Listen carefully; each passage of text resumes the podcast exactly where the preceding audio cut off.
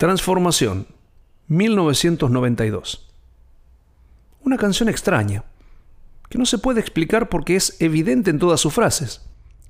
Solo es necesario leerla con todas las pausas de los versos para comprenderla en su magnitud. Tampoco sabemos por qué la volvió a incluir en su álbum Kill Hill del año 2010.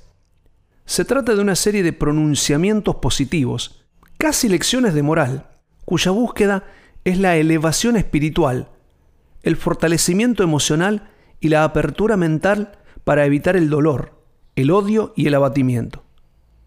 Procesamos el dolor, mantenemos la ilusión. La jaula no es tan solo esta pared. A pesar de su valor, no tuvo la repercusión correspondiente en el público.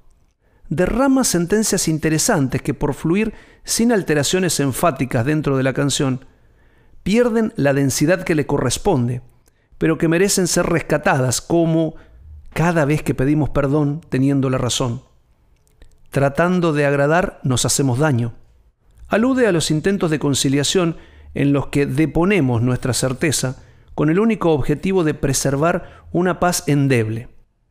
Como lo sugiere Charlie, es un esfuerzo infructuoso. Hay unos versos que permiten suponer que son parte de la cotidianeidad de García, en momentos en que muchos de su alrededor intentaban ponerle límites o al menos pedirle algo de control a una vida desenfrenada. Recurrente a lo largo de su vida, el tema de la libertad sigue vigente a pesar del camino recorrido. Da la impresión de que tiene un destinatario real. No insistas en ponerme cerraduras. Soy libre y no pienso desistir. La segunda parte semántica de la poesía se asemeja a las viejas sentencias de Séneca, consejos paternalistas dichos desde la experiencia y la madurez reflexivas. Cada vez que trates de matar, quizás estés matando a quien te trata bien. Cada vez que trates de vencer, será que tienes mucho que perder.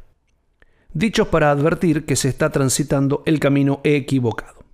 Motivada en parte por las continuas discusiones que tuvieron durante la gestión del disco, puede explicarse como respuesta a un interlocutor determinado, pero vista como una composición general, se incrementa su valor semántico dándole alcances infinitos. Excelente canción, que no es tenida en cuenta por la mayoría. Si se rastrea minuciosamente su literatura, se pueden encontrar varias huellas que demuestran su convicción de ser un augur, un hombre destinado a señalar el camino sin ser oído, una especie de Cassandra, su sino trágico, o un poeta nieschiano que anuncia un porvenir sabiendo incluso que será ignorado y vapuleado. Volveré a abrir tu corazón aunque me desintegre en la transformación.